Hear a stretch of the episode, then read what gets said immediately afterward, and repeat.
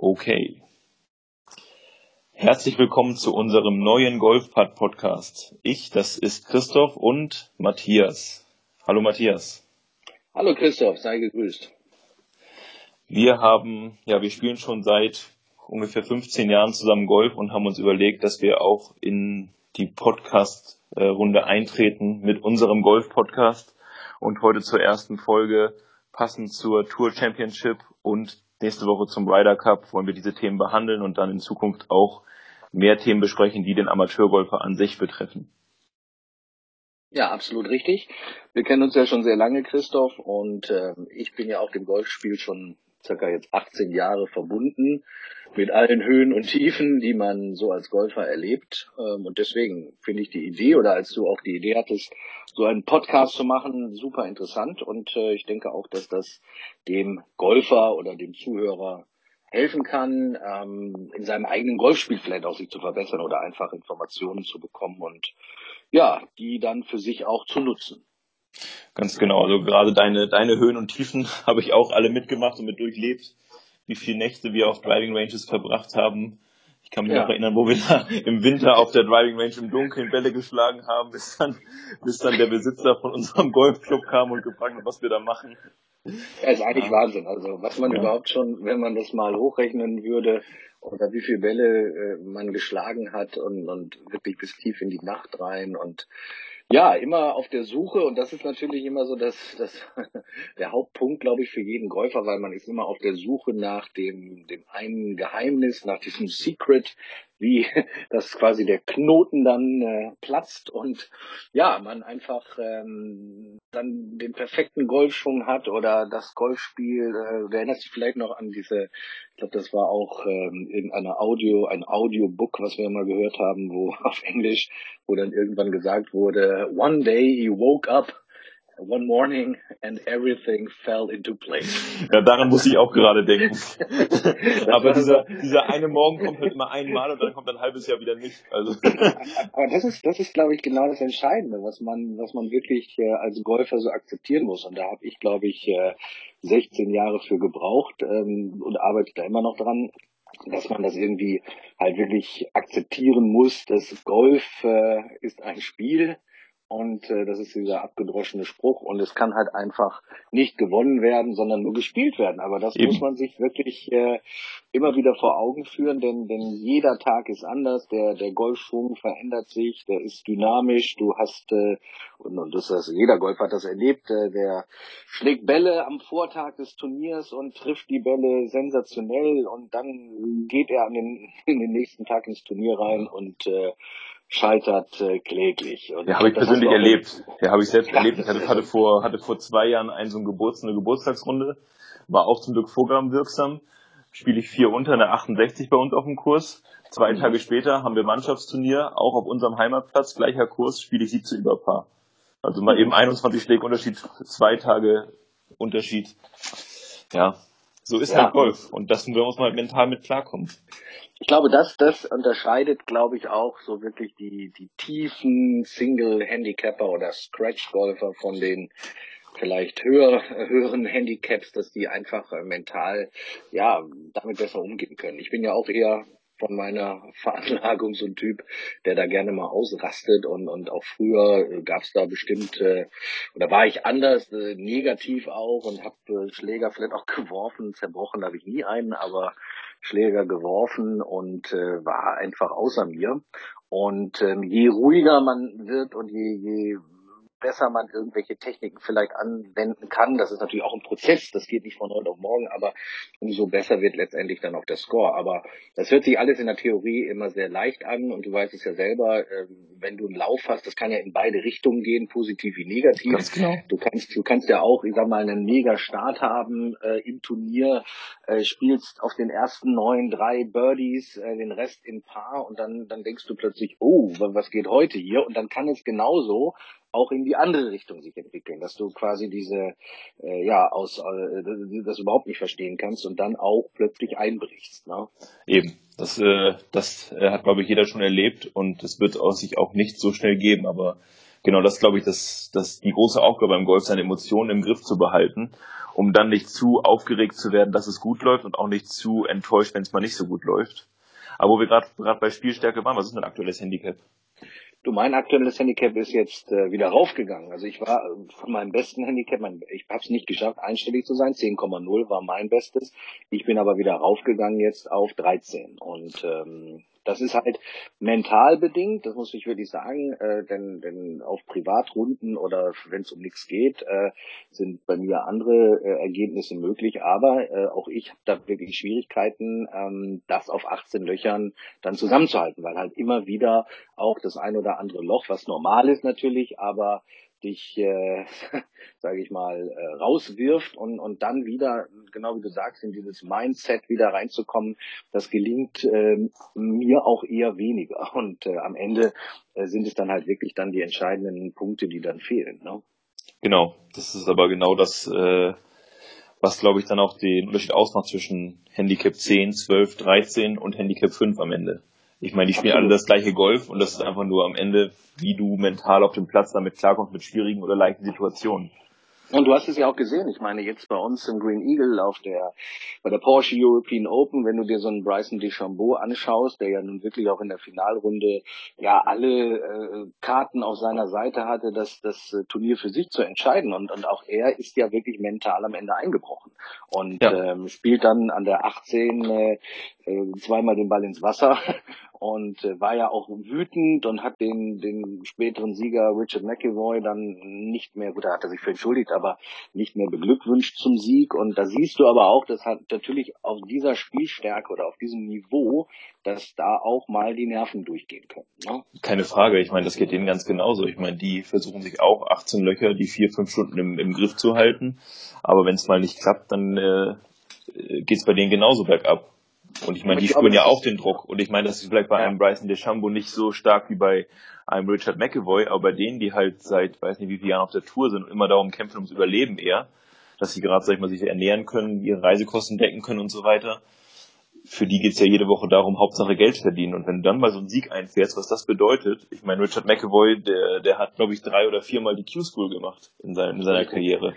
Aber da sprichst du auch gerade was Interessantes an, denn wir sehen natürlich auch immer nur die Spitze und äh, das ist wie im Profifußball, sage ich mal auch. Aber mh, hm, dadurch, dass, dass ich das natürlich oder wir auch die, die diversen Turniere jetzt ja auch direkt vor Ort in Winsen hatten, auch sage ich mal bei der Eco Tour oder der Challenge Tour, ähm, da hat man natürlich auch äh, mal die Leute oder die Spieler kennengelernt, ähm, die wirklich jeden äh, jede Woche um den Cut irgendwo kämpfen, ähm, die im Wohnwagen auf dem Parkplatz übernachten, die keine Sponsoren haben. Also das ist natürlich auch schon äh, äh, extrem hart und, und die schlagen alle einen, einen super Ball. Ganz genau. Sonst, sonst, sonst wären sie da ja gar nicht. Also das, das ist ja auch, wenn du dir auf der auf der Range äh, mal die Profis anschaust, ähm, klar gibt es da Unterschiede in, in den Schwüngen, äh, aber egal, äh, sie sind alle ähm, irgendwo lang, sie sind konstant, äh, sie, sie curven den Ball dahin, wo sie wollen und das ähm, zeigt einmal mehr, wie, wie wichtig halt dann dieses, dieses mentale Setup da irgendwo ist. Und ich glaube, da liegt auch die, äh, nicht nur im, im Profibereich, sondern wie wir auch schon gesagt haben, im Amateurbereich, da liegt wirklich auch die, ähm, der Unterschied. Also dass du, je, je, je mehr du dich im Griff hast, je mehr du im Hier und Jetzt bist, auch wenn sich das wieder so leicht anhört, aber je mehr du wirklich nur Schlag bei Schlag denkst, nicht an das Vergangene, nicht an das Zukünftige denkst, ich glaube, wenn dem das gelingt, der hat am Ende ähm, ja natürlich auch die, die besten Chancen. Ne? Auf jeden Fall. Und das ist halt genau das, die Woche zu erwischen, wo es mental läuft, wo du mit dem Platz gut klarkommst und wo dein Spiel einfach dazu passt. Ja, und, wie du gesagt hast, wir sehen halt immer nur die Topstars im Fernsehen, wir sehen, wie die Putts ins Loch gehen, aber die ganzen genau. schlechten Schläge kriegt man halt wirklich nur mit, wenn man wirklich äh, auf den Platz rausgeht, ein European Tour Turnier besucht. Genau. Und ich meine, das ist halt genau das, was es ausmacht. Ich meine, du hast dieses Jahr als Starter, wie letztes Jahr auch, gearbeitet bei der Porsche mhm. European Open mhm. ähm, auf dem Green Eagle Golfkurs. Mhm. Und ähm, da siehst du ja alle Spieler abschlagen zwei Tage lang. Und ich meine, da siehst du auch genauso schlechte Abschläge wie gute Abschläge. Absolut. Und nur wie gesagt, man, man muss oder kann da auch sehr, sehr viel lernen. Natürlich, ähm, A, lernt man die Jungs natürlich alle kennen und viele kennt man ja auch schon oder auch viele jüngere Spieler, die vielleicht bei uns äh, damals zur, äh, zur Challenge Tour schon, schon aufgetiet haben, die sich dann weiterentwickelt haben. Aber was denen allen gemein ist, ist natürlich wirklich äh, ein, ein wahnsinniger Fokus. Ähm, die, die Pre-Shot-Routine, also all diese Dinge und, und da läuft das Ganze wirklich schon wie, wie bei Maschinen, muss man sagen. Ne? Also das ist dieser, dieser Fokus, diese Konzentration, die musste ich auch bei jedem Einzelnen, egal bei welchem Spieler, musste ich das dann auch feststellen. Also wie fokussiert sie wirklich auch am Abschlag sind. Ne? Eben, ganz genau. Manche, mit manchen kann man noch einen Spaß machen vor dem Abschlag die dann halt erst ja. wirklich in ihrer Pre-Shot-Routine ähm, in ihren Fokuszone kommen und manche kommen halt schon völlig fokussiert zum Abschlag hin. Absolut, ich erinnere mich da an, ich erinnere mich da persönlich zum Beispiel, gut, er, er spielte jetzt dieses Jahr nicht bei uns, aber an Lee Slattery, Mhm. Äh, ein absolut, also würde ich sogar mal mit sagen, einer für mich der sympathischsten Spieler, ähm, mit dem ich da wirklich äh, auch lange nur vor seinem Abschlag oder bis kurz vor seinem Abschlag äh, da noch ein bisschen rumgeflaxt habe und ein wirklich sympathischer Typ. Ähm, und dann hast du natürlich ähm, andere, die wirklich absolut äh, ja zumachen, was ich jetzt aber nicht als negativ erachte. Das ist, ist einfach so. Ich meine, wir kennen es ja nun auch vom Tiger, auch von früher. Äh, ich bin einmal, und da warst du ja auch mit dabei, das war für mich eigentlich so mein mit größtes Erlebnis ähm, anlässlich der, der damaligen deutschen Bank Players Championship auf Gut Kaden, wo ich Tiger mhm. dann auch persönlich äh, wirklich gesehen habe und ich war hautnah an ihm und an Steve Williams äh, dran und auch schon früh morgens dann an dem Donnerstag äh, äh und da sieht man einfach, wie, wie der Tiger da in der in der Zone ist, wie wie er komplett äh, auch schon in dieser Vorbereitung, also in dem Aufwärmen, in dem Warmschlagen, wie er sich da schon ja wie wie er im Grunde genommen alles ausblendet. Ne? Nur was ich halt da so also so wirklich imposant fand, war auch, wie, äh, wie, wie er auftritt. Also ich erinnere ganz mich genau. Ganz, ganz, genau, wie ich morgens an dem Donnerstag um 7 Uhr, ähm, war auch, glaube ich, Einlass und auf die Anlage ging und komme aufs oder nähere mich dem Puttinggrün, dem Übungsputtinggrün und äh, dann sehe ich ihn da stehen, wie aus dem Ei gepellt, äh, in Nike, okay, Werbung muss man jetzt hier nennen, aber komplett eingekleidet. Und ich habe auch mal so ein bisschen geachtet, wie so die anderen Spieler, die sich dann auch auf dem Puttinggrün aufgewärmt haben, wie die so reagiert haben und auf ihn. Und alle haben ihn irgendwo mehr oder weniger, ja, ich will nicht sagen wie ein Gott, aber äh, wirklich auch angehimmelt irgendwo. Und äh, der hat schon eine unwahrscheinliche Aura dann. Und das, das, genau. hat mir, das ja. hat mir unwahrscheinlich gefallen. Und gut, wir waren da bei der bei der Zone oder in, bei diesem diesem Fokus und der ist natürlich beim beim Tiger ähm, schon äh, schon extrem dann ausgeprägt, was vielleicht manche auch so ein bisschen als Arroganz dann deuten könnten, was ich aber an der Stelle dann einfach als falsch empfinde. Das ist einfach so und und äh, der, der muss da drin sein und der ist in diesem Fokus und anders funktioniert es auch nicht. Ne? Eben. Ich meine, es ist ja gerade vor kurzem das äh, Tiger Woods Buch rausgekommen ähm, von Armin Katayan. Das ist so die Tiger Woods Biografie, die er geschrieben hat. Mhm. Und er sagte am Ende auch, Tiger Woods hat sich jetzt verändert die letzten Jahre. Er ist halt freundlicher geworden zu allen und sowas. Mhm. Aber er sagt ganz klar, dass das eigentlich seine Aufgabe ist. Eigentlich sozusagen ist Tiger, der braucht keine Freunde auf der Tour. Er ist da, um zu mhm. gewinnen und nicht um freundlich zu sein. Und ich meine, am Ende sozusagen ist das halt das Ziel, dazu gewinnen. Und wenn das, äh, wenn zum Gewinnen dazugehört, diesen vollen Fokus zu haben, die anderen Menschen nicht zu beachten, mhm. dann ist halt der Preis, den man bezahlen muss. Ja, und da so ist jeder halt anders, so ist jeder unterschiedlich. Ich meine, schau dir einen Phil Mickelson an, der der Traum aller Schwiegermütter in Amerika, der der wirklich auch ja. am, am Chatten ist mit mit den Fans äh, zwischendurch und noch Autogramme schreibt. Äh, John Daly und und da erinnere ich mich gerade auch an, an das Buch, was ja vor Jahren rauskam. Ich glaube, du hast es äh, mal, mal bei mir gelesen. Das ist so so My Life äh, Inside and Outside the Rough. Da ja, genau. Auch, ja. Da finde ich halt die Geschichte auch immer noch lustig vom vom äh, Tiger, wo wo John Daly dann schon äh, in der Bar sitzt äh, abends oder im Golfclub sitzt und äh, schon sein siebtes Bier drin hat und äh, irgendwann kommt Tiger dann wieder von der Range nach der Runde und hat natürlich trainiert und dann äh, sagt äh, Daly zu zu Tiger, äh, Mensch Tiger, äh, äh, komm doch mal, trink mal einen hier mit mir und dann dann sagte er nur, also Tiger sagte, nein, ich muss noch weiter ins Gym, weil äh, wenn ich dein Talent hätte also John Dalys Talent, Ja. dann könnte ich mich jetzt ja auch an die Bar setzen. Also das war natürlich dann so eine so eine Hommage auch quasi an John Daly, weil, weil er ein Megatalent ist. Gut, er, Ja. er hätte wahrscheinlich noch viel besser sein können, wenn er nicht diese Eskapaden gehabt hätte in seiner Klar, okay, Zeit. aber Aber da sieht man halt trotzdem dieser, dieser Fokus und ich habe es von Bernhard Langer auch mal gehört, also auch akribischer Arbeiter und äh, fleißig und auch fokussiert. Das habe ich übrigens auch festgestellt, als ich Bernhard Langer dann auch live ähm, gesehen habe. Ähm, er war halt auch sehr in the zone, also war, was auch so ein bisschen man als Arroganz dann auslegen könnte. Genau, nee, aber, er aber auch ab, zu. Ne? da bin ich aber nicht ganz sicher, weil also ein guter Freund von uns beiden war mal beim, beim Masters Okay. ähm, in den 90ern Mhm.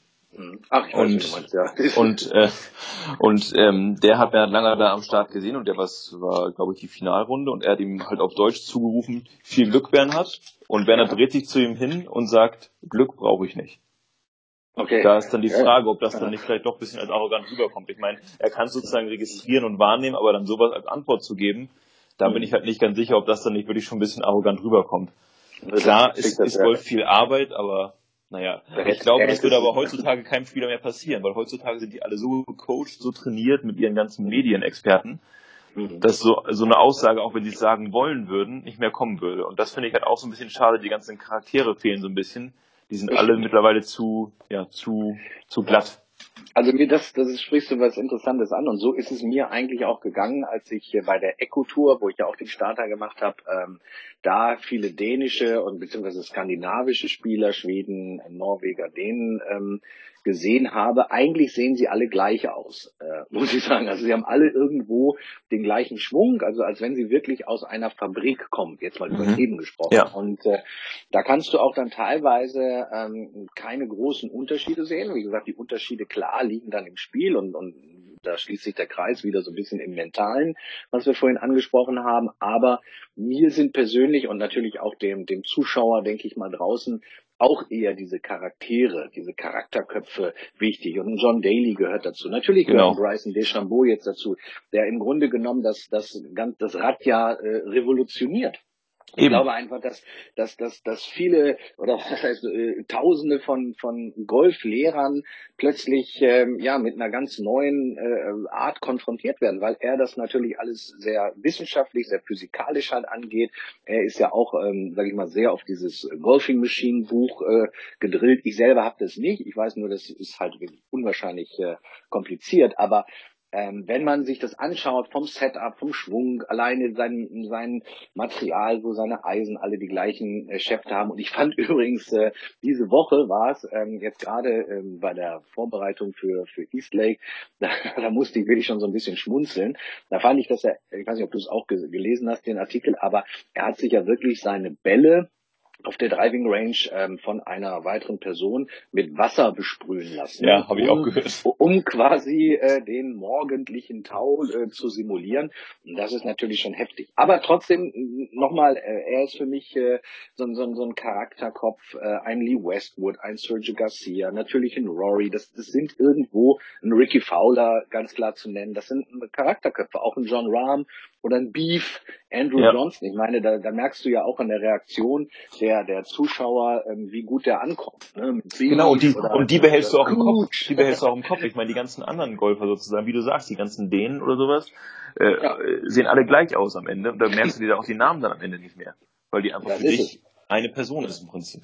Das ist es. Aber man sieht halt wirklich auch ähm, an einem John Daly jetzt als Beispiel, aber auch am Tiger. Ich meine, das muss man ja ganz klar sagen. Die ganzen Hater. Ich erinnere mich ja noch an die Zeit, äh, wie, wo, wie gesagt, wo er seine Sponsoren verloren hat, nach der Trennung dann auch und mit seinem, äh, mit dem, mit äh, Ellin und so weiter. Mhm. Da haben die Leute ihn ja wirklich für, gerade diese Hater für, für erledigt erklärt. Ne? Also dass es jetzt vorbei ist. Und, und ich habe noch dieses Bild von ein paar Tagen gesehen im Internet, was da aussieht wie, ein- wie ein Steckbrief, wie ein Fahndungsbild, wo er da auch aufge, was weiß ich, Ja. aufgegriffen wurde von der Polizei. So. Und daneben hatte man dann ein aktuelles Bild mit Cap nach hinten, mit Sonnenbrille. Also eine, eine so eine äh, eine Rückkehr und so das, das hat man ja in der Form glaube ich im Sport auch ganz selten ne, erlebt Ganz genau. Und noch hinzu kommt, ich meine, das hat er zweimal gemacht. Ich meine, einmal kam er dann zurück, 2013, wo er, glaube ich, dann fünfmal gewonnen hat.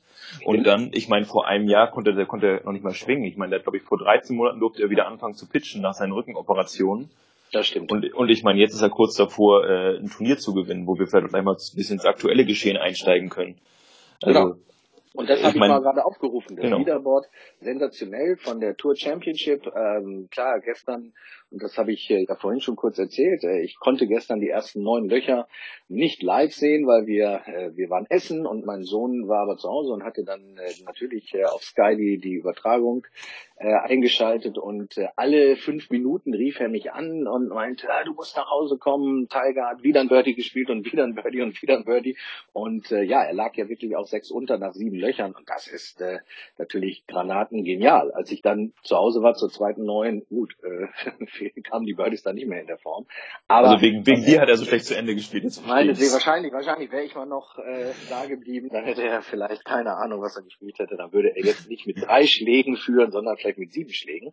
Aber natürlich geniale Leistung, äh, hammermäßig. Und ich muss auch ganz ehrlich sagen, ich drücke ihm wirklich alle Daumen, weil es freut mich so für, für Tiger, ähm, dass er da wieder zurück ist. Denn letztendlich muss man auch ganz klar sagen, äh, Tiger ist eigentlich auch der Grund, warum ich äh, persönlich mit dem Golfspiel angefangen bin vor 18 Jahren. Also äh, äh, und wie viele andere auch. Also eben. Ich meine, das ist sozusagen mein Jugendheld. Ich meine, also sozusagen, also ich, ich habe angefangen mit Golf 2003 und okay. ich meine, das war so eine der Hochzeiten von Tiger. Ich meine jetzt nicht gerade das Jahr 2000, genau. wo er alles gewonnen hat, aber ich meine, da mhm.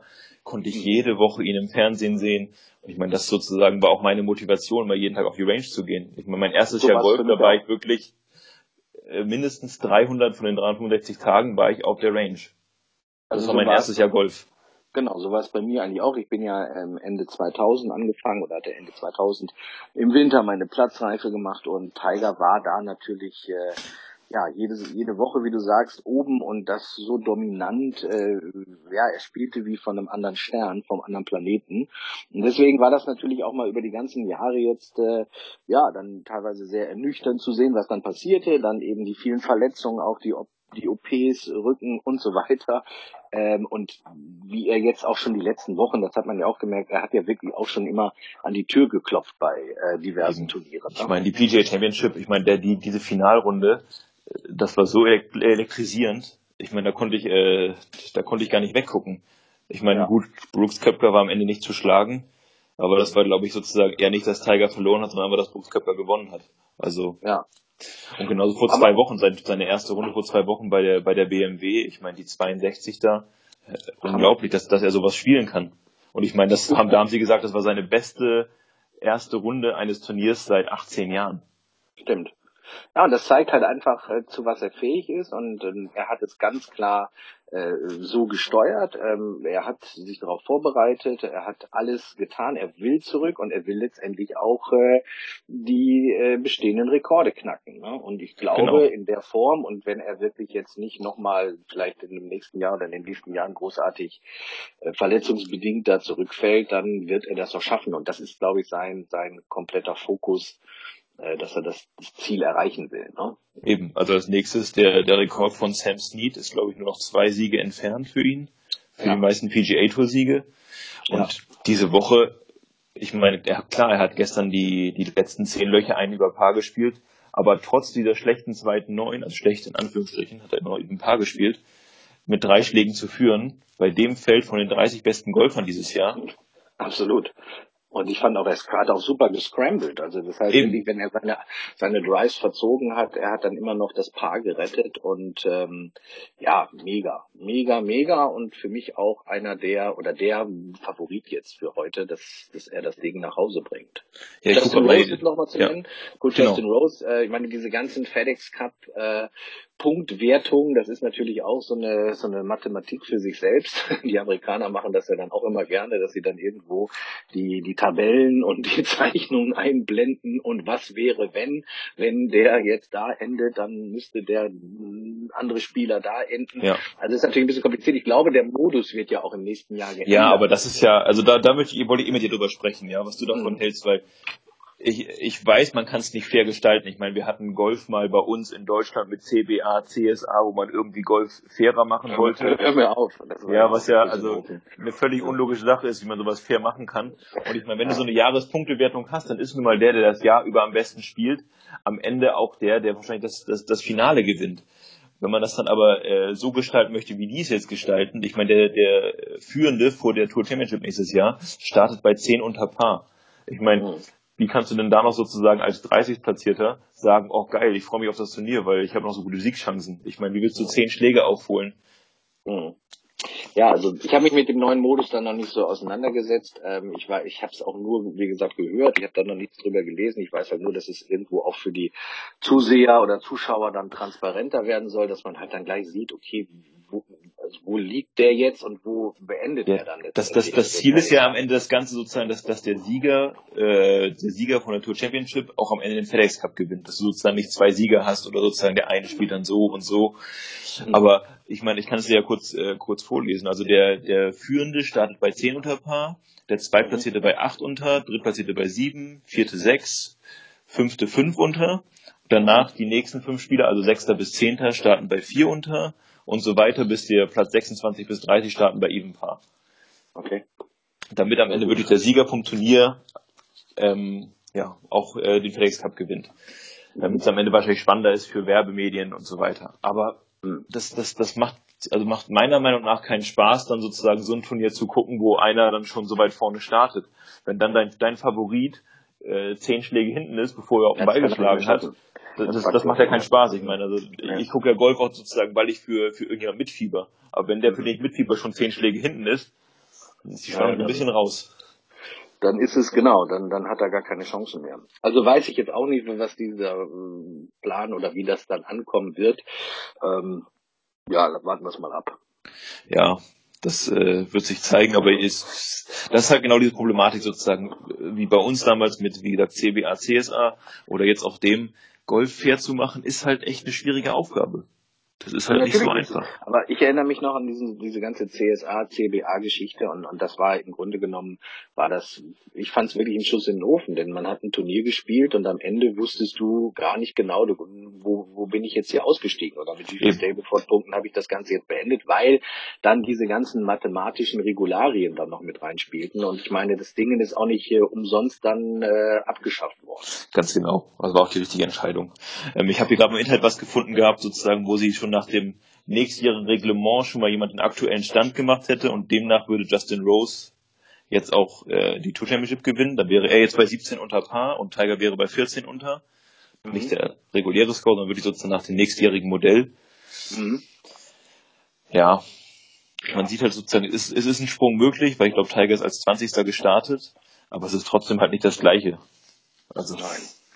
Aber nochmal zu diesen ganzen Regularien. Ähm, es kommen ja auch jetzt im nächsten Jahr, in der nächsten Saison äh, hier bei uns in Deutschland ja wahnsinnig viele Regeländerungen. Ne? Oh ja, aber das, das, das finde ich eigentlich sehr spannend. Ich weiß nicht, ob, also ich bin mich darauf jetzt nicht vorbereitet, aber da ich habe eigentlich äh, alle jetzt, äh, ich habe alle mal, äh, gut, ich habe ein interessantes Video da gefunden, wo wirklich alle mal so grafisch aufgearbeitet wurden und muss sagen, finde ich sehr, sehr gut. Ich auch. Ähm, also ich finde Golf wird sehr, sehr viel spielbarer dadurch ja, spielbarer und ich glaube auch für, für den, für den Anfänger oder für den, für den, ja, Neueinsteiger wird es interessanter, denn äh, man muss ja ganz ehrlich sagen, ich gehöre ja noch zu der Generation, als ich vor 18 Jahren mit Golf angefangen bin, da hatte ich ja noch einmal die Woche einen Regelabend und ich habe mir ja noch, äh, damals, und das, du weißt, worauf ich hinaus will, ich ah, habe mir, ja. hab mir noch das VHS-Video von Sven Strüber und Herr Strüber, Herr Strüber, ein Hund hat meinen Ball geklaut.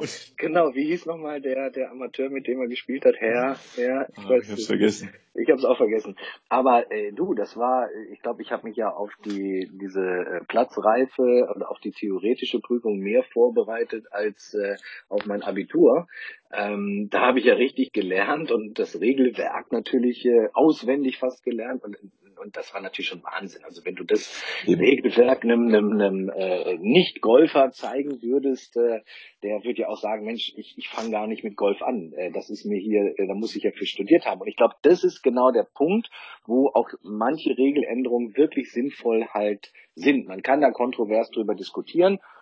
Ich finde eine Regeländerung äh, persönlich äh, Banane, um das mal so zu sagen, das Droppen. Ja, äh, wollte ich auch gerade ansprechen. dass, dass das Droppen jetzt aus Kniehöhe stattfinden muss. Äh, ja, das ist schön, ähm, aber äh, ich stelle mir die Leute da schon alle Gibt vor. Gibt sicher lustige Bilder auf jeden Fall dabei, wenn ja. jemand aus Kniehöhe anfängt zu droppen. Ja, und ich glaube, und ich glaube, wenn man aber mit ausgestrecktem Arm nach klassischer Art und Weise droppt, muss man den Drop wiederholen.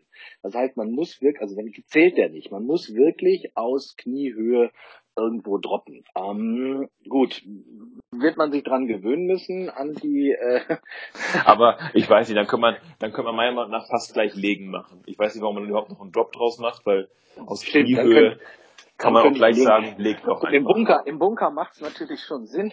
Dann habe ich nicht mehr irgendwie einen eingebohrten Ball ja. oder so im, im Sand. Ähm, aber gut, das ist eine Geschichte da, äh, die verstehe ich jetzt persönlich nicht. Ähm, ja. Das Ready Golf ist, ist glaube ich, eine sehr, sehr gute Geschichte, wobei man, man da auch gucken muss. Ähm, teilweise haben wir das ja auch schon in dieser Saison so ein bisschen praktiziert oder meistens in Privatrunden, jetzt nicht in. Ja, aber das macht ja jeder eigentlich in der Regel. Also im Prinzip sozusagen immer sozusagen danach zu spielen, jetzt in Privatrunden, wer jetzt gerade dran ist.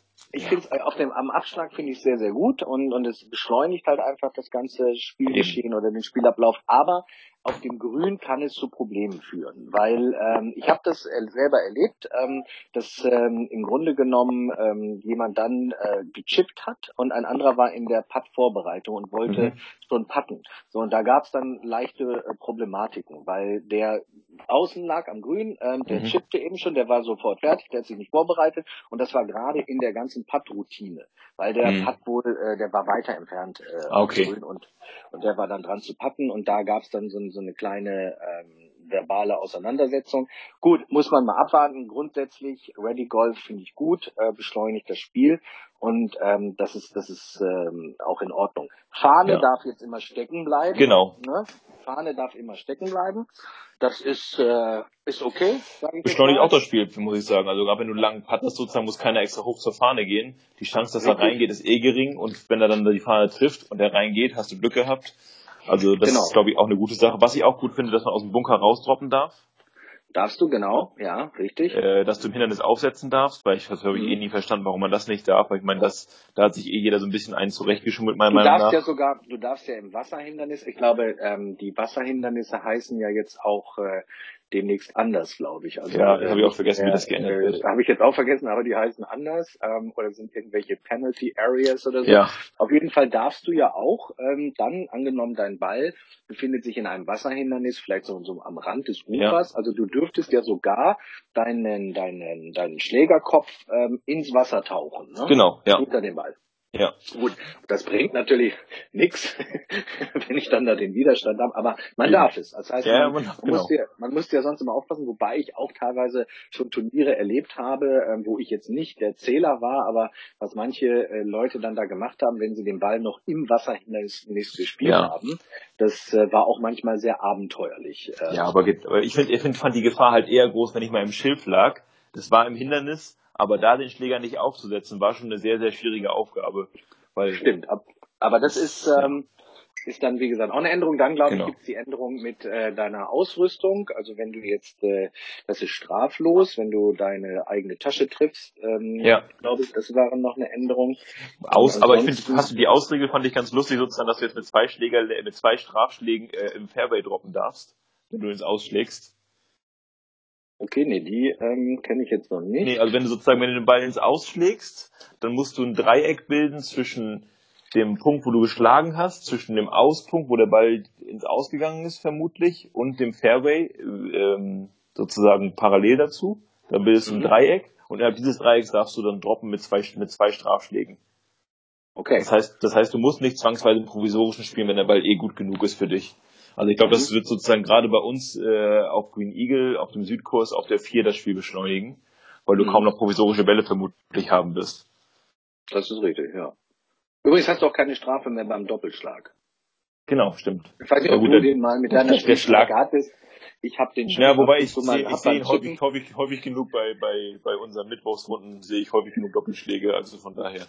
Also ist mir auch schon passiert, ist mir auch schon beim, beim Chippen natürlich passiert cooler Schlag, Doppelschlag, haut dich mental so richtig runter. Äh, mhm. Kommt gleich hinterm Socket. Ja, das stimmt.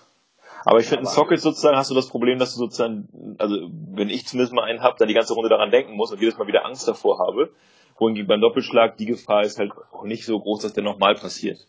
ich glaube, Christoph, für den Socket oder für den Shank sollten wir nochmal eine extra Podcast-Folge, sollten wir dem widmen. Und ja. da kann ich wirklich einiges dazu sagen, weil ich persönlich sechs Monate, glaube ich, ähm, sechs Monate unter dem Socket Problem äh, äh, ja äh, oder da, da darunter litt äh, und ich kann dir eins sagen, wenn jemand alle Socket, Shank, YouTube Videos und alle Drills kennt, die es gibt, dann bin ich das. Und ähm, wenn selbst Andrew, unser Club-Coach, äh, schon verzweifelte an mir, weil er mhm. den Socket mir nicht abgewöhnen konnte, das heißt schon was. Und ähm, ich glaube, ich erinnere mich da auch mal an eine, als, die, als ich in dieser Socket-Phase war, vielleicht weißt du das auch noch, da kam, warst du zu Besuch in Deutschland und das Wetter war traumhaft schön und wir hatten uns kurzfristig verabredet.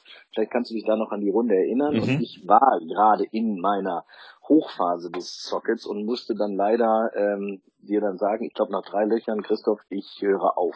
Was ja. in dem Falle unwahrscheinlich leid tat, weil ich auch Lust hatte, mit dir zu spielen und das Wetter war traumhaft und alles. Und es ist ja auch immer schön, wenn du dann abbrichst und äh, die nachfolgenden äh, Flights dann fragen, was ist denn los, warum, warum du denen entgegenkommst. Aber da weiß ich wirklich, wovon ich spreche, weil das ist ähm, nicht schön. Da kannst du gar nichts mehr machen, da, da funktioniert nichts mehr. Du kannst mit dem Slice kannst du spielen, mit dem Hook kannst du spielen, aber der Ball ist dann noch halbwegs im Spiel, aber bei meinen Sockets war der dann äh, ja immer weg, ne? Ja, das ist halt gut, äh, glaube, eine gemeinste Pflege im Golf das sollte man wirklich nur, und da hilf, helfen dann auch nicht diese Worte, die viele dann sagen, ja, der Socket, äh, den können nur die guten Spieler oder der Socket ist, äh, äh, liegt nur Millimeter entfernt vom, vom perfekten Schlag. Das hilft dir dann in dem Moment Eben. auch nichts. Das hilft dir ähm, nichts weiter. Zumindest wusste ich dann nach diesen sechs Monaten, warum ich überhaupt den Socket gespielt habe. Denn mhm. das ist ja das Entscheidende. Wenn du, wenn du gar nicht weißt, der kommt dann plötzlich aus heiterem Himmel, aber ich glaube, jeder Golfer hat mal so, so ein Socket und, und manche können da vielleicht schneller wieder, das sind wir wieder beim Mentalen, kommen damit klar und machen sich keinen Kopf. Bei mir war das halt anders und ich wusste zum damaligen Zeitpunkt nicht, was eigentlich ein Socket war oder wie der zustande kam. Wenn du das dann aber dann weißt, ähm, dann kannst du, aber das hat sechs Monate gedauert, wie gesagt, äh, dann kannst du damit äh, klarkommen und kannst dann gegensteuern. Aber du hast schon recht, das ist natürlich ein Kopf, Kopfproblem. Ähm, deswegen sagt man ja auch eigentlich der, das böse Wort mit S. Eigentlich darf man diesen Begriff gar nicht aussprechen. Eben. Das ist so wie mit Voldemort bei, bei Harry Potter. Das durfte man ja auch nicht aussprechen. Ja. Aber jetzt haben wir es ausgesprochen. Ah. liebe Güte. Ich sehe schon, ich gehe ja. nachher auf die Range, schlag Bälle und der Socket kommt wieder. Ja, das kannst du in unserer nächsten Folge berichten, dann wie es dann gelaufen ist und dann äh, werden wir nochmal eine Spezialfolge zum bösen Wort mit S planen. Aber ich glaube genau, da machen wir wirklich so eine so eine Technikfolge, denn denn auch wenn wir keine Golf-Pros sind oder Teacher sind, ähm, wir verlangen da ja auch kein Geld dafür, aber dadurch, dass wir uns das behaupte ich einfach mal uns 18 Jahre lang äh, mit jeder Facette des Golfschwungs auseinandergesetzt haben, sämtliche Quellen kennen im Internet, äh, da gibt's ja gute, gibt's auch wirklich gute Kanäle. Ähm, ja, äh, sollte man da vielleicht dann nochmal ein spezielles, einen speziellen Technik-Podcast machen. Ne? Auf Übrigens, jeden Fall. Ich bin am Montag, am Montag wollte ich dir noch erzählen, mhm. du weißt ja, ich bin ja immer sehr offen für alles und auf der Suche, nein, ich bin nicht mehr auf der Suche nach dem perfekten Schwung, weil wir wissen ja, Golf, Golf ist ein Spiel, was gespielt werden muss. Ähm, und ich will ja auch nicht immer irgendwie was verändern oder so. Aber trotzdem ist man ja offen für irgendwelche Theorien. Äh, am Montag bin ich bei Mike Austin. Nicht Mike Austin persönlich, weil der lebt nicht mehr. Aber du erinnerst dich vielleicht, Mike Austin ist ja derjenige, weil wenn du ihn auch auf YouTube, äh, googelst auf YouTube, würde ich schon sagen, wenn du es ja. eingibst, dann ist das ja der ältere Herr mit seinem ähm, Skelettkostüm. Ja. Und Mike Austin ähm, in Red Golf, Morfleet, mhm. wird ja, ähm, oder da findet ja, oder beziehungsweise da ist ja der der Pro, dessen Namen ich gerade äh, nicht parat habe, aber der teacht ja nach dem Mike Austin System und ein gemeinsamer ah, okay. Golffreund, ein gemeinsamer Golffreund von uns, den du ja auch kennst, darf ich den Namen hier nennen? Darf man Namen nennen? Ja. Ich, äh, ich nenne ihn mal Reinstecke-Fuchs, dann weißt du ja. Bescheid, wen ich meine. Der war jetzt dort mit zwei anderen ähm, Kollegen und die haben sich da quasi so eine Stunde gedrittelt, wenn du so willst, und war mhm. völlig äh, außer sich, ist dann gleich am nächsten Tag, glaube ich, weiß nicht, was ich freigenommen hat, ist dann gleich äh, in, in die Golf Lounge gegangen, um das da äh, neu Gesehene zu, zu ähm, anzuwenden und war dann abends traf ich ihn dann noch auf der Range und er war begeistert so und ähm, meinte, ich soll mal mitkommen und mir das mal angucken. Und da bin ich ganz offen für und da gehe ah, ich jetzt am Montagabend äh, mal hin. Das klingt sehr spannend. Morf, Red Golf Morfleet. Ja, und der Reinsteckefuchs ist ja auch bekannt eigentlich nur für seinen halben, wenn überhaupt halben Schwung, den er macht. Ja, ne? also, also Hockey, Hockey, Hockeyschwung würde ich fast sagen. Hockeyschwung, aber unwahrscheinlich lang damit und auch konstant. Und den hat er jetzt übrigens auch nicht geändert. Also sein Schwung ist nicht länger geworden, aber äh, es geht da irgendwie, äh, ja, keine Ahnung. Ich lasse mich da auch mal überraschen. Ich habe mir mal ein paar Videos angeguckt von Mike Austin. Ist ganz lustig. Also wenn er da in seinem Skelettkostüm äh, steht und ähm, ja, von der schwarzen Wand und du, siehst dann nur diese Knochen da irgendwie rumtanzen.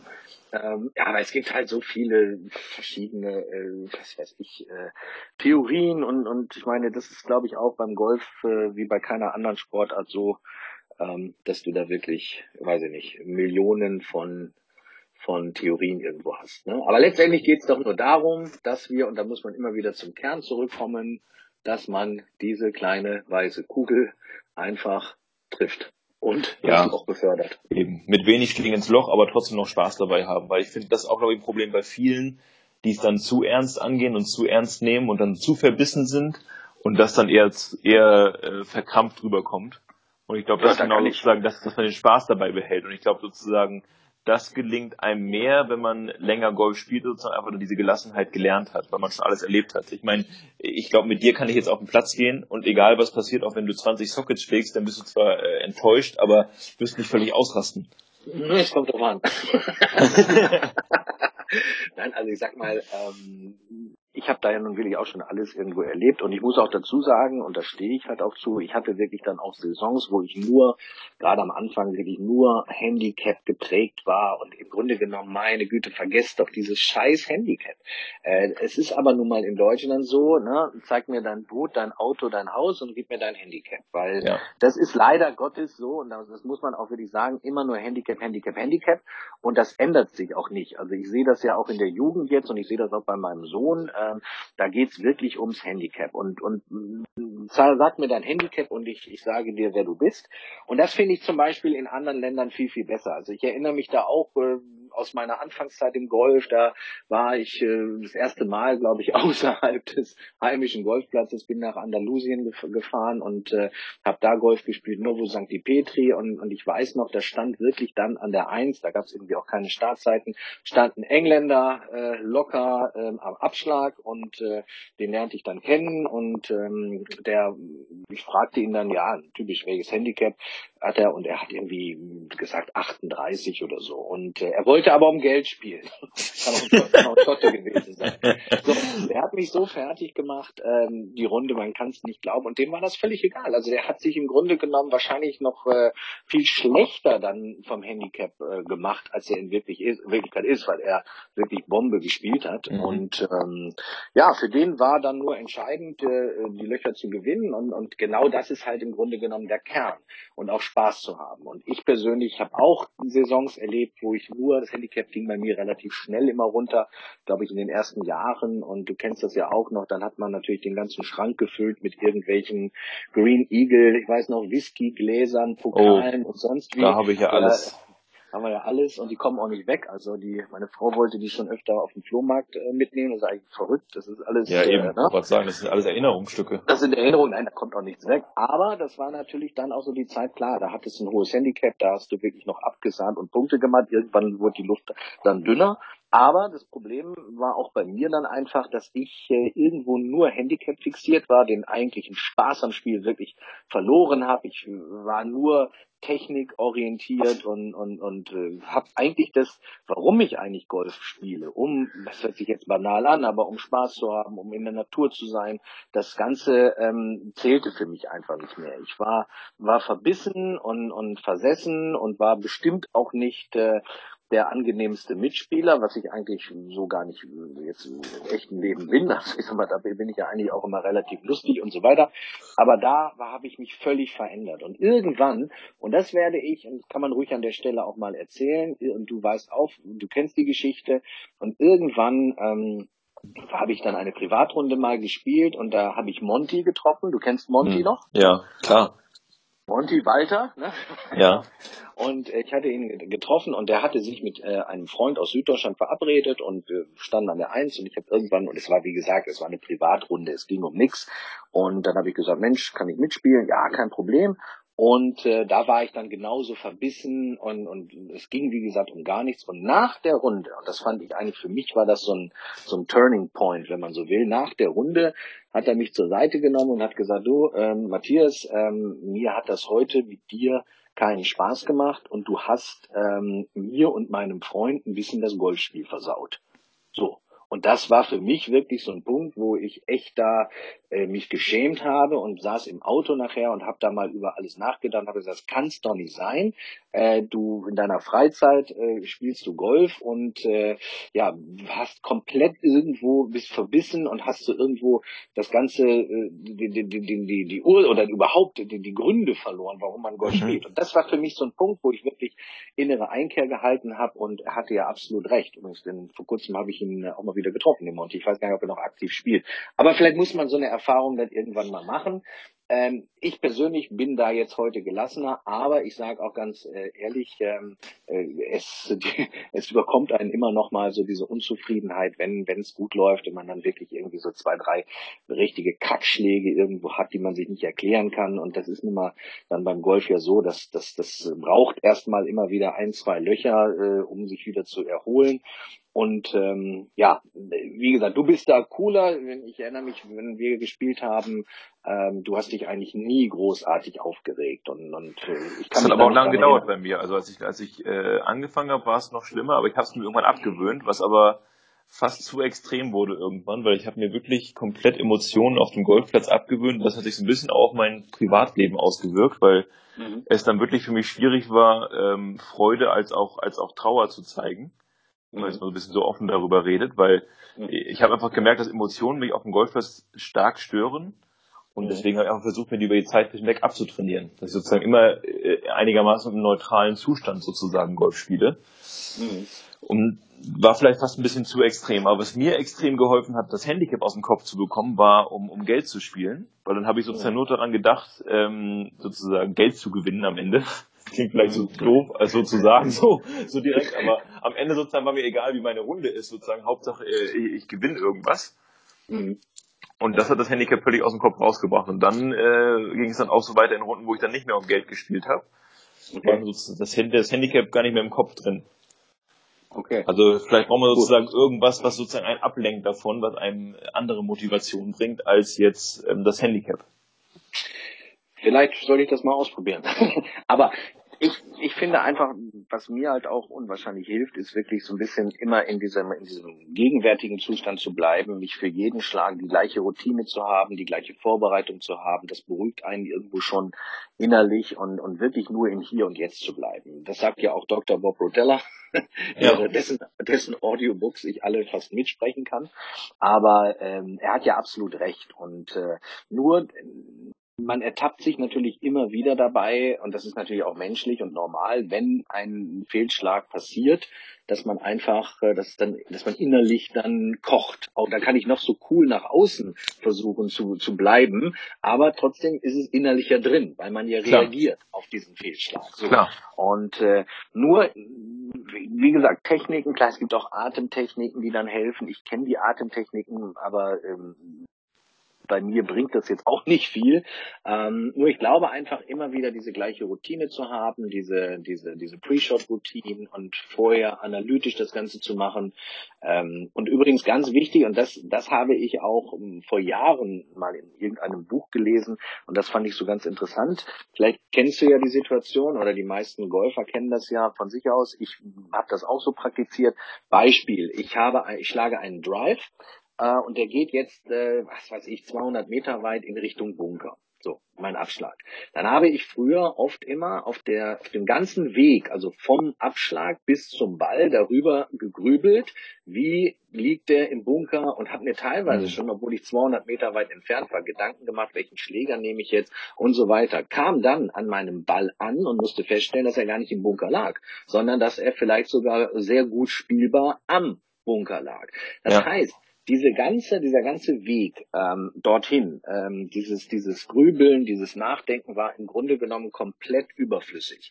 Und wenn du das natürlich bei jedem Schlag irgendwo machst oder bei jedem Abschlag, dann ist spätestens nach dem zehnten Loch äh, hältst du diese Konzentration nicht mehr, dann bist du nicht mehr konzentriert, weil du einfach ausgepowert bist. Also du powerst dich mental dann irgendwo aus. Ganz und genau. Ich hab mir, und ich habe mir jetzt angewöhnt und äh, wirklich, ähm, wenn, wenn der Schlag erledigt ist, also wenn ich den Abschlag jetzt gespielt habe äh, und den Schläger wieder ins Bag packe, dann ist für mich Feierabend mit Golf. Das heißt, ich versuche dann nicht mehr an Golf zu denken und mit meinen Mitspielern oder wirklich über alles andere zu sprechen als über Golf, bis ich dann an meinem Ball ankomme, dann geht es los, Analyse, Lage, Schläger, äh, Schlagwahl und so weiter. Und, und um dann wieder, dann erst die Konzentration, den Fokus zu haben. Und nach dem nächsten Schlag auch wieder ähm, Schläger zurück ins Back und Ende. Ernie Els hat ja auch so eine lustige Routine immer. Die macht er auch, glaube ich, schon seit Jahren. Das heißt, äh, der ähm, hat ja seinen, der trägt ja seinen Handschuh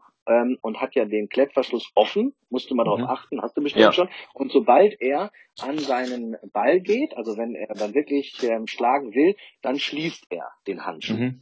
So, und immer wenn er den Schlag erledigt hat, dann öffnet er den Handschuh wieder. Also für ihn ist das so ein Signal, weil auch das habe ich mal gelesen, ähm, wir haben ja im Golf keine, keine Signale. Das heißt, wenn wir ja. Fußball spielen und du weißt es als ehemaliger super Schiedsrichter, äh, der Schiri, der Schiri pfeift, so, und es ist Halbzeit, es ist oder es ist Anpfiff. Oder ähm, es gibt immer Signale. Das heißt, der Spieler weiß jetzt, okay, jetzt ist Halbzeit, jetzt gehe ich in die Kabine, jetzt ist Anpfiff, jetzt geht's los. Aber so eine Signale haben wir halt einfach nicht im Golf. Und deswegen kann sie oder sollte sich jeder, und so habe ich's gemacht, ähm, sich gewisse Signale selber setzen, um einfach auch zu sagen, okay, jetzt muss, jetzt ist der Fokus da, jetzt muss ich mich konzentrieren, jetzt muss ich den Ball spielen. Und dann wieder ein Signal zu haben, wenn die Aktion beendet ist, um dann äh, wieder, ich sag jetzt mal, in so einen Entspannungszustand zu kommen. Ganz genau, das habe ich auch mal gelesen, dass das sozusagen, dass äh, man sich sozusagen irgendein mentales Signal suchen soll. Jetzt geht's los, Fokussierung, jetzt ist vorbei. Ja, weil der Körper auch das weiß genau, ja. Genau, man muss sich ja auch eins vorstellen. Nehmen wir jetzt mal eine 18-Loch-Runde, die geht jetzt meinetwegen fünfeinhalb Stunden. Die reine Schlagzahl. Nehmen wir, du jetzt zum Beispiel, sagen wir mal, du spielst jetzt eine 73, sage ich jetzt mal. So, dann hast du vielleicht, äh, du hast 73 Schläge gemacht, ähm, alles zusammen, inklusive Putts, Chips, Annäherungen, Drives. Dann hast du ja vielleicht ähm, für die reine Schlagausführung, also wirklich, wo du körperlich äh, den Schlag aus, also für die Bewegung, hast mhm. du ja mhm. vielleicht pro Schlag ähm, brauchst du vielleicht äh, äh, drei Sekunden. Ja okay, die Vorbereitung jetzt mal, rechne ich die noch mit, dann habe ich vielleicht, äh, äh, lass es dann vielleicht 30 Sekunden sein. Ähm, aber wenn du das dir dann mal runterbrichst, das heißt, von den, nehmen wir mal an, von den fünfeinhalb Stunden, die wir auf dem Platz sind, äh, brauchen wir, keine Ahnung, sagen wir mal fünf Minuten, wo wir, wo wir eigentlich äh, die über unseren Score entscheiden. Dann ja. haben wir ja den, den Rest, eigentlich Freizeit auf dem Golfplatz. Das genau. heißt, wir, wir, wir gehen ja nur spazieren. So. Ja. Und, und das ist ja das Entscheidende. Wenn ich aber in diesen, auch in diesen, äh, in dem Rest, in dieser Restzeit wirklich nur am Grübeln bin äh, äh, und am Nachdenken bin und wie könnte es sein, oh, und negativ und so weiter, dann äh, glaube ich, ist das auch absolut ähm, entscheidend für eine, für einen, für den Rundenausgang. Auf jeden Fall. Das, äh, das steht für mich auch außer Frage, dass das ähm, ein entscheidender Faktor ist. Was mir, wo ich das Problem immer habe, ist zum Beispiel, wenn ich einen Ball irgendwo hinschlage, was ich nicht einsehen kann, dann möchte ich so schnell wie möglich sozusagen dahin gehen, um zu sehen, zumindest was dort ist, wie die Situation ist. Das ist das, das Einzige sozusagen. Sonst, wenn ich den Ball irgendwie Richtung Bunker schlage, Richtung Rough und ich weiß, der Ball liegt da und ich kenne die, ich kenne das einigermaßen, das Areal, ist mir egal, dann kann, kann sein, was möchte. Aber wenn ich es nicht einsehen kann, nicht genau weiß, was los ist, dann diese, diese genau. Anspannung sozusagen, das ist das, was mich eigentlich sozusagen am stärksten beeindruckt. Ah, das ist aber im Grunde genommen, genau, ist es genau, das trifft ja die, die Sache im Kern. Weil du dann auch schon, du möchtest jetzt schnell dahin und bist aber auf dem Weg zu deinem Ball wirklich auch am Grübeln. Und äh, genau. äh, auch da sollte man wirklich dann relaxed sein und versuchen, ganz normal locker zum Ball zu gehen und nicht mehr daran zu denken. Und sondern erst dann, wenn du angekommen bist, dann kannst du auch erst die Situation analysieren. Dann siehst genau. du, wo liegt der oder liegt der jetzt im, im Hindernis oder sonst wie. Weil alles andere bringt ja auch vorher nichts. Das sind ja eigentlich total ähm, vertane, äh, ja, verschwenderische Gedanken halt. Aber die unwahrscheinlich dann auch an deinem, an, an deiner, ich sag jetzt mal, mentalen Kondition zehren können. Ne? Eben, ganz genau. Also das, äh, ich glaube auch dieses mentale Thema, jetzt haben wir schon sozusagen eine Spezialfolge Socket äh, vorbereitet, sollten wir vielleicht auch eine Folge machen genau. zu, zum mentalen Aspekt, was wir alles durchleben auf so einer 18-Loch-Golfrunde. Genau, weil das finde ich auch das, das Ober, Oberwichtige, denn da kann man, klar, da gehen die Meinungen auseinander, aber ich glaube, oder, oder wer hat es gesagt, äh, Golf äh, findet äh, auf den äh, oder zwischen den Ohren dann statt irgendwie. Und das stimmt ja. natürlich schon, weil ähm, da sind wir wieder bei der mentalen Geschichte und dem wird aber eigentlich im Golf immer viel zu wenig Aufmerksamkeit geschenkt, weil Ganz die genau. Leute rennen zum Pro. Ähm, okay, da muss man ja auch nochmal unterscheiden. Es gibt die ambitionierten Spieler, äh, die, oder sagen wir mal, der Spieler, der seine Platzreife, seine PE macht, äh, es kommt immer darauf an, was er will. Wenn er natürlich nur einmal in der Woche oder alle zwei Wochen spielen möchte, dann reicht ihm vielleicht da diese Spielstärke. Aber der ambitionierte Spieler, zu dem wir ja auch gehören, der will sich ja immer verbessern. Und der kommt natürlich automatisch irgendwann dann an so einen Punkt. Als Anfänger äh, plötzlich äh, kommt der Slice, so das typische Muster. Was macht er? Genau. Er rennt zum Pro.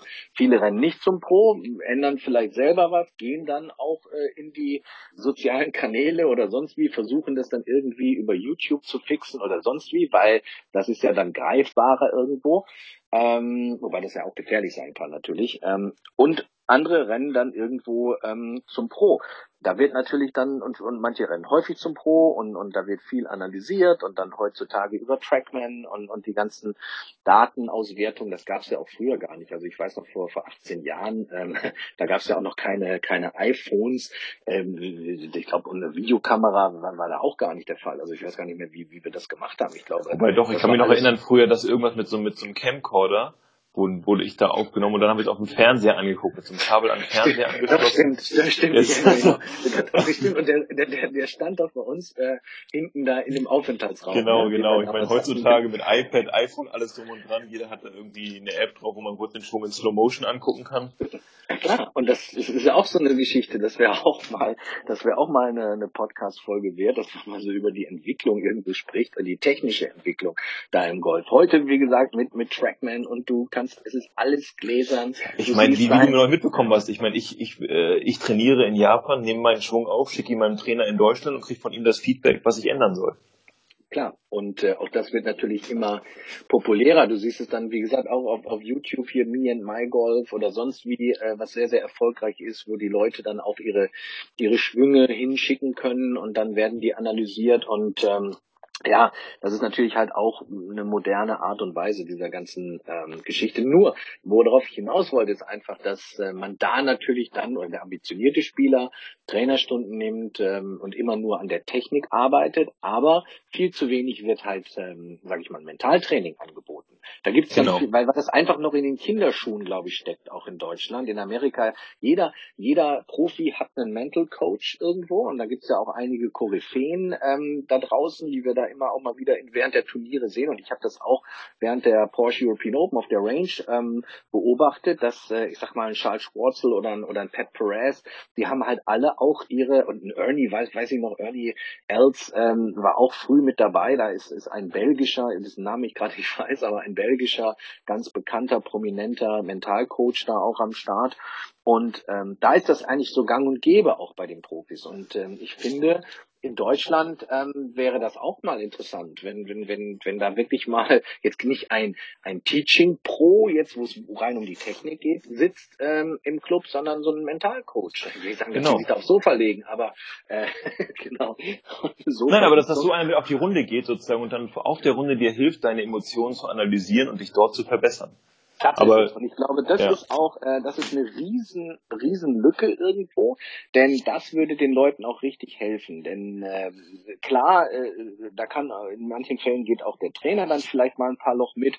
Da geht's aber auch dann meistens nur um die Technik oder um die analytische Seite. Ne? Wie ja. liegt der Ball, was spiele ich jetzt oder um Gameplans, um um Course Management, dass der, genau. der Pro dann sagt, pass auf, jetzt greifst du nicht das Grün an aus 160 Metern, spiel die sichere Variante, leg den vor geh hier mit einem sicheren Bogie runter, anstatt mit irgendeinem Strich oder so.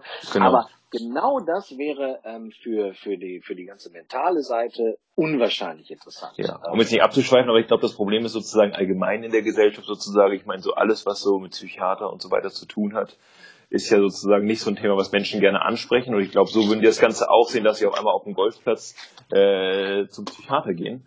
Und dass das sozusagen noch kein akzeptiertes Thema in der Gesellschaft ist. Aber wie gesagt, das sollten wir in einer anderen Folge ansprechen. Sollten wir vielleicht dann auch nochmal. Also ja. ist auf jeden Fall eine, eine Riesensache und ich glaube einfach zur Verbesserung ähm, des Golfspiels würde das auch, ähm, ja, das, das wäre sehr, sehr zuträglich ja. dem Ganzen. Ne? Ja.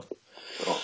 ja. Du Matthias, jetzt haben wir schon eine Stunde äh, Podcast-Folge produziert. Ja, das also äh, das ging schneller als gedacht und ähm, doch, gedacht. Ähm, ja. Dann ganz ja, kurz. super. Ja, ganz kurz noch zum Ende. Ähm, nächste Woche, wer gewinnt den Ryder Cup? Ähm, USA. Was? Wie kannst du gar nicht patriotisch sein? Da hast du mich jetzt aber auf den falschen Fuß erwischt. Es tut mir leid, das so sagen zu müssen. Nein, aber ähm, ich glaube, dass die Amerikaner es machen, auch wenn ich natürlich äh, die Daumen den Europäern drücke. Aber ich glaube, die Amerikaner ähm, werden das Ganze dominieren. Was hältst du von den von den Picks der der von Thomas Björn? Bist du mit deinen äh, sehr, sehr, sehr, sehr, sehr zufrieden, ja. Doch, das waren, waren genau die Picks, die ich mir auch gewünscht habe, weil das genau sozusagen die Ryder Cup Helden sind, die ich halt aus, aus meinen Golf-Anfangszeiten kenne. Mir ich fehlt eine Person. Und zwar, wer fehlt dir in Europa? Wer spielt, wer, wer fehlt mir wohl? Wen hätte ich gerne, der auch einen ganz guten Lauf im Moment hat, wenn ich gerne gesehen hätte, wäre Lee Westwood. Ja, gut, der ist, der ist, äh, der ist Vice Captain ja, gut, aber den hätte ich ja, mit Holter der Pick, ähm, super, mit ja. Benson sowieso. Äh, bei den anderen muss man Garcia aber auch, ich meine, also, ich meine, also, wen willst du rauslassen von den Picks? Wir haben drei Picks, wir haben Garcia, du hast, wie gesagt, Polter und Stenson und ich mit den, mit den drei Picks, aber Stenson ist halt auch so ein Brett. Also gerade auf dem Platz, auf dem die da spielen. Absolut. Den würde ich auch, den hätte ich jetzt äh, natürlich auch äh, gelassen. Ähm, aber wie gesagt, ich fand halt, äh, Lee Westwood ja. spielt auch eine ganz gute Saison, hat auch Ryder Cup Erfahrung ähm, ist für mich wirklich auch ein, ein, echt guter Spieler und ein guter Typ. Klar. Den, den hätte ich da gesehen. Aber gut, im Großen und Ganzen die Amerikaner, ich finde sie halt ähm, es ist das bessere Team auf dem Papier, keine Frage, aber ich glaube einfach, dass wir wieder sozusagen mit unserem europäischen Teamgeist zum einen und zum anderen auch den Heimvorteil, das darf man immer nicht unterschätzen, ähm, doch viel wettmachen können, gerade sozusagen auch wie der Platz vorbereitet wird. Also was ich in den letzten Wochen nur gelesen habe, dass sie den Platz halt extra eng geschnitten haben, das Rough höher gemäht haben Einfach damit der Platz wirklich für präzise Spieler ist, weil das genau das ist, was die Amerikaner nicht gewöhnt sind. Die können äh, auf der PGA Tour äh, rumballern, wie sie wollen. Der Ball das kommt am, der Ball, äh, den kriegt man auch aufs Grün, den zweiten Schlag. Und das ist halt anscheinend in, in, in Paris nicht der Plan oder nicht der Fall, dass das so leicht machbar ist. Nein, das könnte dann schon ein Vorteil sein. Ähm, wobei es gibt ja auch hier ähm, eine, eine, sehr gute Info, ich weiß nicht, ob du das weißt, aber unser Head Greenkeeper von, vom Green Eagle mhm. ähm, ist ja ähm, da quasi nominiert worden auch und, und ist ja, fliegt jetzt nach Paris und äh, ist da zuständig auch für den Platzzustand. Ne? Ah, das wusste ich gar nicht. Ach, cool. Da bin ich ja gespannt, was der berichtet. Der René, den kennst du doch, oder? Der ja, René, kenn ich ja. Ja, da bin ich ja gespannt, was der berichtet. René fliegt hin oder ist schon da, äh, weiß ich jetzt nicht, äh, oder ich glaube dieses Wochenende fliegt er hin und ähm, ja, da haben klar durch die tolle Arbeit natürlich ähm, während der Porsche European Open mhm. und ja, das ist natürlich eine, super Geschichte da auch für ihn und ähm, ich habe da auch eine Zahl gehört, ich weiß es aber nicht mehr genau, aber wie viel Greenkeeper, es ist schon ein riesiges Aufgebot, ja. ähm, ich glaube auch pro Loch haben die, ich, ich weiß nicht, vier Greenkeeper oder so, also ja. das wird schon ähm, richtig geil präpariert. Und das kann natürlich, wie gesagt, wie du sagst, das glaube ich, ähm, kann ein Vorteil für die Europäer sein. Also, denn klar, auf der PGA Tour, ähm, die driven und irgendwo kriegen sie das Ding dann doch noch ähm, in Regulation aufs Grün. Ne? Eben. Ja, wir werden sehen. Dann werden wir unsere nächste Folge nach dem Ryder Cup machen und dann darüber reden, wie es dann ausgegangen ist. Auf jeden Fall, Christoph. Äh, es hat mich also sehr gefreut und ähm, ja, ich würde auch den Zuhörern oder danken, dass ihr zugehört habt und äh, wir melden uns dann demnächst in Bälde mit einer weiteren Folge zurück. Ja, vielen Dank auch von mir und eine schöne Woche und gutes Spiel. Ebenso. Tschüss. Tschüss.